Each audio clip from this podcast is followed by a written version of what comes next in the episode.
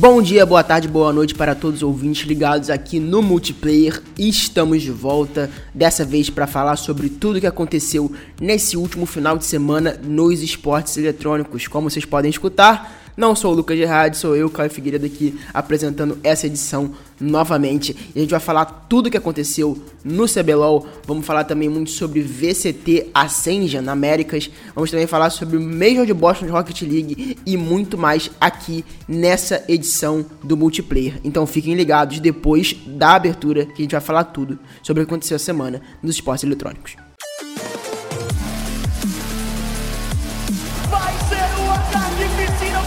De um overtime, uma final. E daí?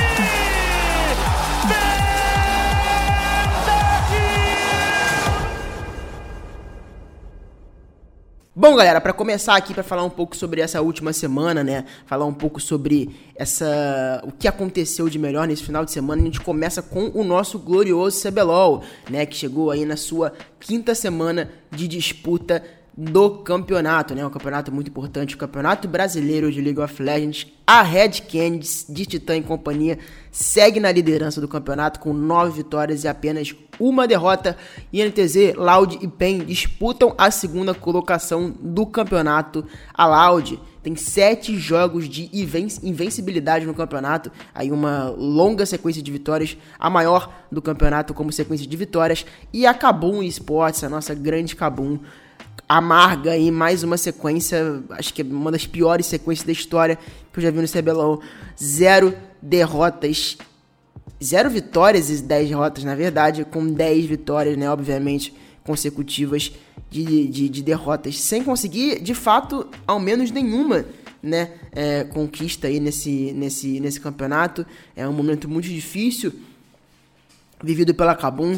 Os próprios jogadores falando sobre essa fase que é muito ruim. É, o Crashel fez um desabafo muito muito diferente do que eu estou acostumado a ver no CBLOL, né? Falando sobre elogiando a estrutura da organização, elogiando sobre o que a organização tem feito por eles, os jogadores, e os jogadores não vêm correspondendo é, dentro de Summoner Swift, né? O que é uma pena, porque é uma lineup que eu via muito potencial, a gente entrevistou aqui na ESPN o é, Redbert antes da, da realização do, do, do, campeonato, né, dessa segunda etapa. Então realmente foi é, uma situação, é um, não, não foi, mas é uma situação muito triste para todo mundo da Cabum, sejam jogadores, sejam comissão técnica e também quem está envolvido é, com a organização, né, como um todo.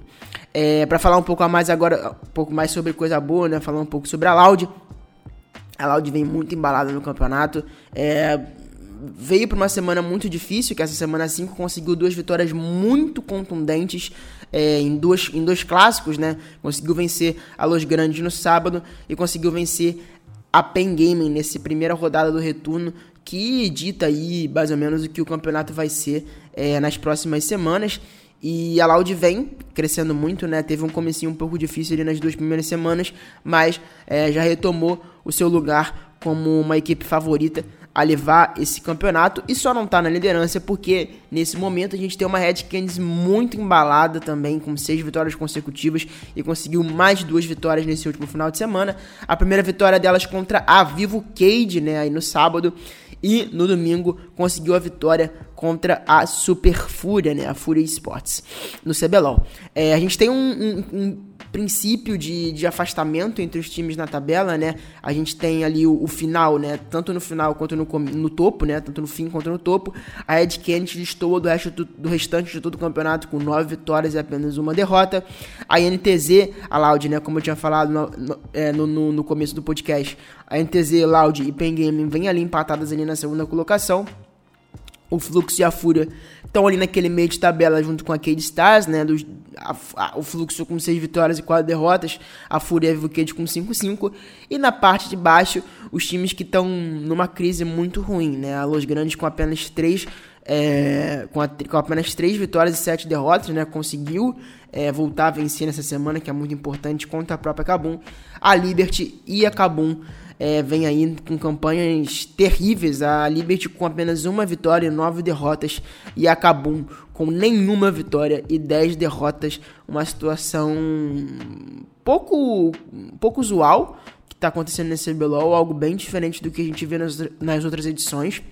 É, distâncias muito grandes né, entre os times que estão é, em momentos de, vivendo momentos diferentes no campeonato, o que pode significar é, aí uma, uma classificação adiantada para as equipes que estão no topo e uma eliminação também adiantada para as equipes que estão no, no, no, final da tabela, né? Então, então a gente está vendo talvez um dos, CBLO, um, dos CBLOs, né? um dos campeonatos brasileiros de League of Legends mais desequilibrados de todos os tempos. De certa forma, a gente pode dizer dessa forma, né? Como eu, como eu sempre digo, o CBLOL sempre é muito equilibrado, mas essa edição realmente vem surpreendendo bastante nesse quesito, né? Bom, para falar um pouquinho agora sobre Valorant, né? A gente tem o nosso queridíssimo Valorant Ascension Américas, né? Que chegou ao seu final nesse último final de semana, chegou a sua a sua a sua, sua fase final de playoffs com a The Guard, a americana The Guard, ganhando o título contra a Emeire na grande final do campeonato que foi disputado no Pacaembu, aqui no Brasil, em São Paulo, né? Uma pena que a gente não conseguiu enviar nenhum representante para essa grande final, algo que a gente esperava muito, tanto da 00 Nation quanto da The Union. A The Union era, de fato, a grande representante brasileira nessa competição. Venceu é, a Fusion ali na, na, na, na Bracket Semifinals e não conseguiu repetir o bom desempenho da fase de grupos nessa fase final de playoffs, né? Chegou até a grande final da, da, da, da, fase superior, né? Da upper bracket contra The Union, contra The Guard no caso, né? Perdeu de 2 a 1 para The Guard. E na final da, da, da, da chave inferior contra Emeire também não conseguiu conquistar a vitória, perdeu por 2 a 0. E sendo assim, né, a gente fica sem, sem a vaga, né, tão sonhada vaga pro VCT Américas, né, além da premiação, a gente fica sem a vaga, é, mais uma vaga brasileira aí para as franquias das Américas, né, do, do, campeonato que engloba tanto a América do Norte, a América Central e a América do Sul. E a gente ficou sem representantes não é que né, não, a gente não ficou sem representante no caso, né, mas a gente deixou né, de adicionar mais um representante nessa competição tão importante é, para o cenário de Valorant como um todo, né? Então a gente ficou sem essa vaga. A The Guard pegou essa vaga e agora teremos mais representantes norte-americanos na competição tão importante para o Valorant. E também, né, falar também destacar aqui após o final do Ascension, Todas as equipes do Tier 1 que não fazem parte da franquia não têm mais campeonatos para disputar em 2023, né? Estamos no meio do ano e as equipes do Tier 2 que não são franqueadas não têm mais campeonatos para disputar em 2023, o que é muito triste, o que é uma pena, o que se revela uma escolha muito, muito ruim da Riot Games durante essa organização do calendário para esse ano, com o primeiro ano de franquias. A gente espera que ano que vem isso possa mudar.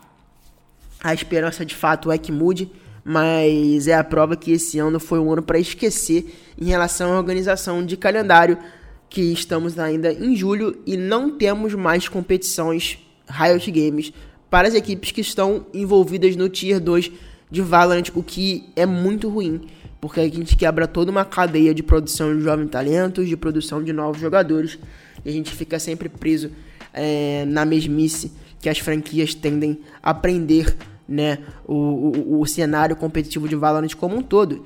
E, além do mais, as equipes que não se classificarem nos qualificatórios dos Champions, né, que vão começar daqui a pouquinho, também franqueadas não terão mais campeonatos para disputar né, em 2023, o que se prova uma algo assim inexplicável é, para o cenário de Valorant. Foi realmente um calendário muito, muito mal montado e a gente espera que ano que vem mudanças possam ser feitas, principalmente para o cenário competitivo Tier 2, em que entrem organizações mais populares, que de fato apareça um calendário robusto para que a gente possa criar, além de um cenário de franquias forte, um cenário nacional forte para que a gente continue, continue produzindo talentos no Valorant é, como um todo, né? Então essa fica, fica minha crítica aí para a maneira que o calendário foi montado e a maneira que o Valorant está sendo tocado ao redor do mundo.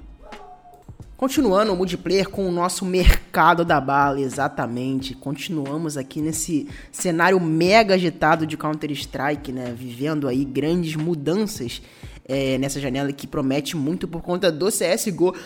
É, da chegada, na verdade, do CS2, né? Do Counter-Strike 2. E o Fluxo anunciou a sua nova escalação com Zev, com o nosso queridíssimo Tutu, né? O T9 na Ternai, né? Ter, Tarnai, eu não consigo falar esse nick de jeito nenhum, me perdoem. E o PKL, que veio aí diretamente da PEN, junto com o Zev, né? Uma lineup aí muito forte do Fluxo, mudou completamente aí é, o seu código de jogadores, né? Restaram apenas dois, dois, dois, jogadores da antiga formação, o nosso querido VSM e o Lucãozi. Então o Fluxo vem aí com uma escalação completamente nova e promete muito. Enquanto isso, né? Enquanto a MIBR e a nossa querida Fúria já foram anunciadas, falei sobre isso no último podcast. A Imperial segue sem anúncio aí, faltando semanas pro IEM que eles vão participar. Então, novidades em breve aí devem estar chegando, seja hoje, amanhã.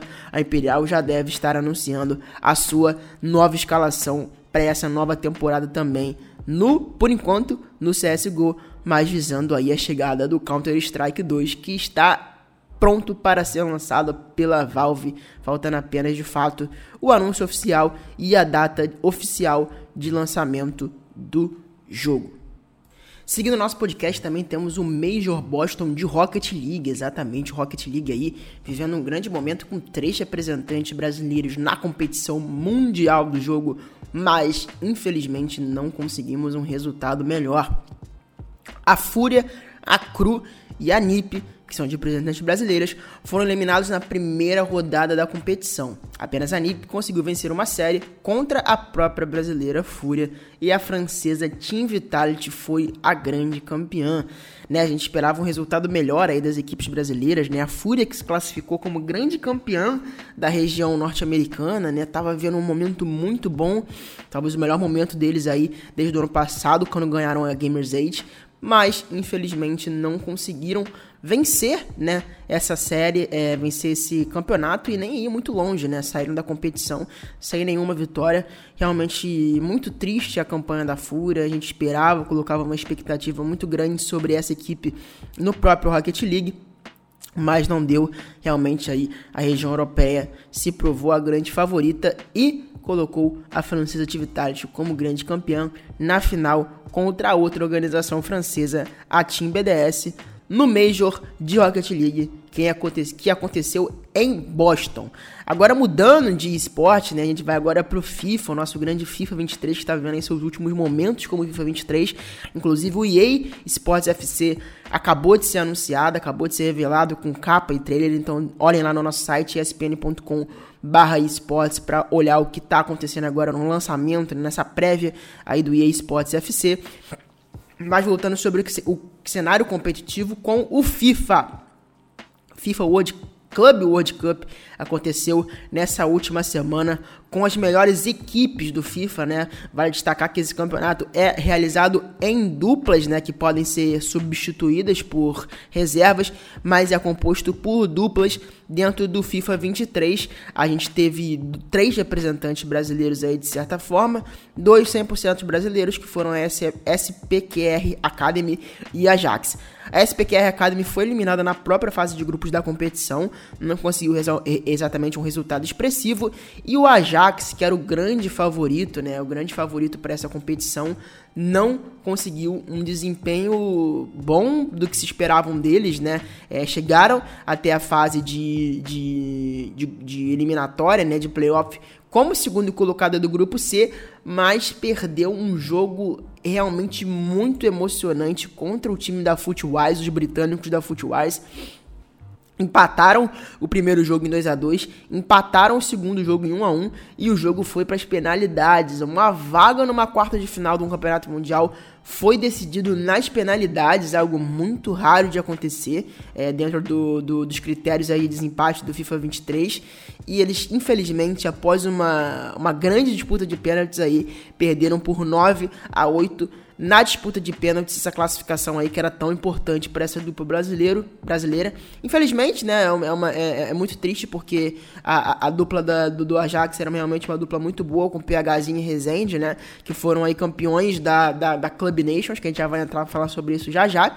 E não conseguiram aí um, um desempenho melhor, né, do que se esperavam deles no campeonato mas o representante brasileiro que conseguiu ir mais longe foi o Zezinho na Dux América, né? É um representante brasileiro porque tem o Zezinho é, na dupla, mas a dupla é composta por um espanhol, o Nietzsche, né? O Nietzsche faz dupla com o Zezinho na Dux Gaming. E a Dux, a Dux Gaming, não, Dux América.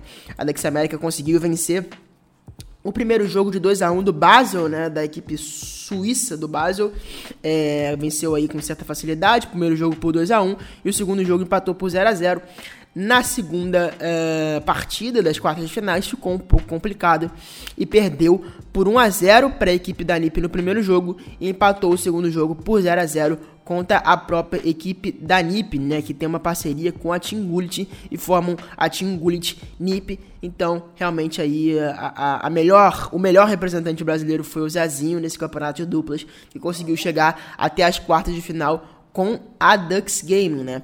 E para você que não entende um pouco sobre, sobre o cenário competitivo de FIFA, é, o FIFA e Finals acontece todo ano com três competições diferentes. A Club World Cup, que quem venceu foi a Rebels Game, que a gente estava falando agora sobre o desempenho das equipes brasileiras nela, que são compostas por duplas representando times, representando equipes. A Nation Cups, que é o campeonato de nação, que a gente vai falar agora, que acontece nessa semana com o Brasil sendo representado por brasileiros, obviamente, né? Uma, é, uma, é, uma, é uma Copa de Nações, né? Feita no FIFA 23, um campeonato muito bacana, no qual o Brasil é o atual campeão, pessoal. O Brasil é o atual campeão da Nations, da Nations Cup, foi o campeão ano passado, com, com uma campanha histórica que entrou para a história do, do, do FIFA como a primeira vez que o Brasil ganha essa Copa de Nações. E o Brasil vai defender o seu título na Arábia Saudita, né?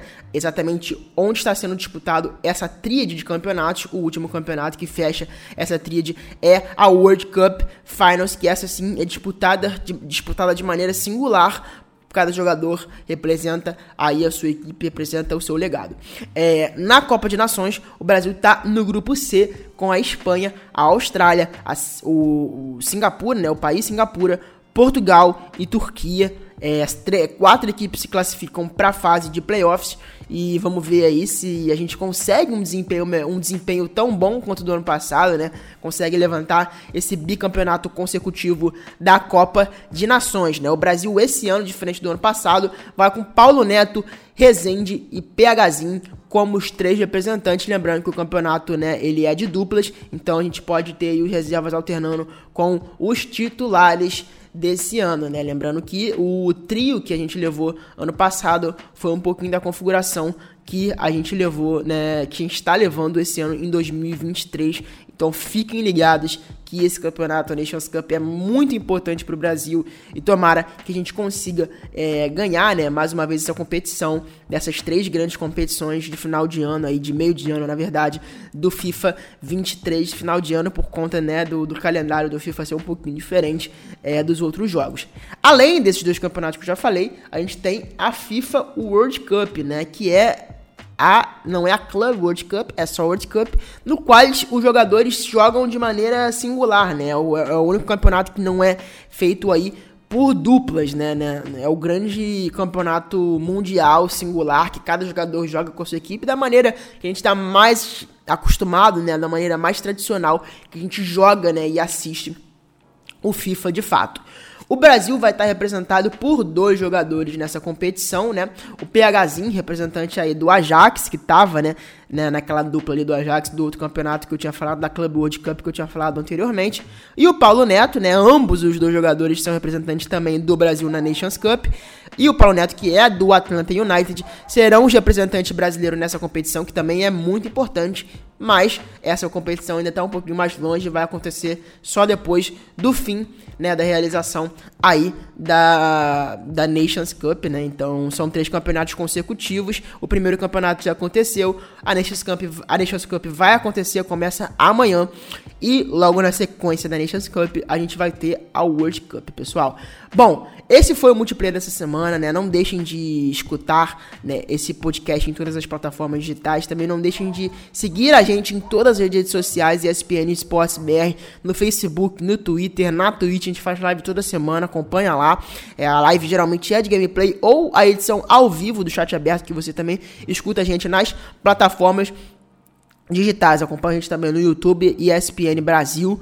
Também acompanha o nosso site espn.com.br barra esportes. Pessoal, muito obrigado para quem escutou até aqui. Até semana que vem. Tchau, tchau.